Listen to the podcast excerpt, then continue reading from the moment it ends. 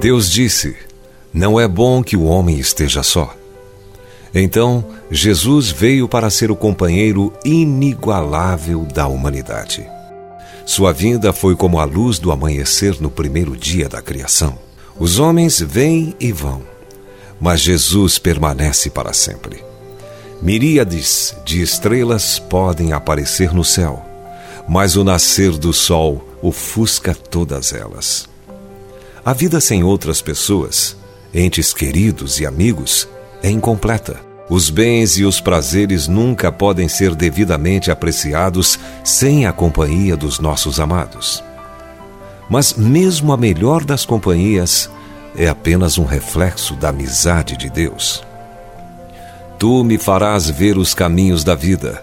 Na tua presença há plenitude de alegria, diz Salmos capítulo 16, verso 11. Jesus veio à terra como um presente um amigo de todos. Grande multidão o ouvia com prazer. A vinda de Jesus ao mundo nunca foi esquecida, mas sua saída está ainda mais profundamente gravada na memória das pessoas, mais ainda do que sua chegada. Em sua última imagem sobre a terra, ele estava com os braços totalmente esticados na cruz, como se estivesse nos envolvendo em seus braços. Deus disse a Israel: Todo dia estendi as mãos a um povo rebelde e contradizente. E Jesus Cristo era a imagem viva disso, mesmo morrendo.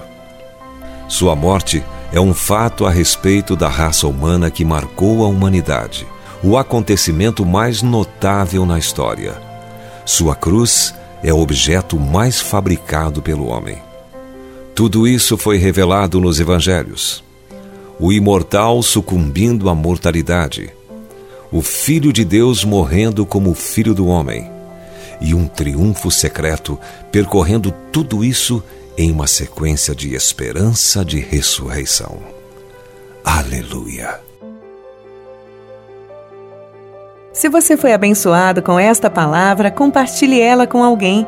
Esta devocional foi extraída do livro Devocionais de Fogo, do evangelista Reinhard Bonnke, fundador da Cefam, Cristo para Todas as Nações.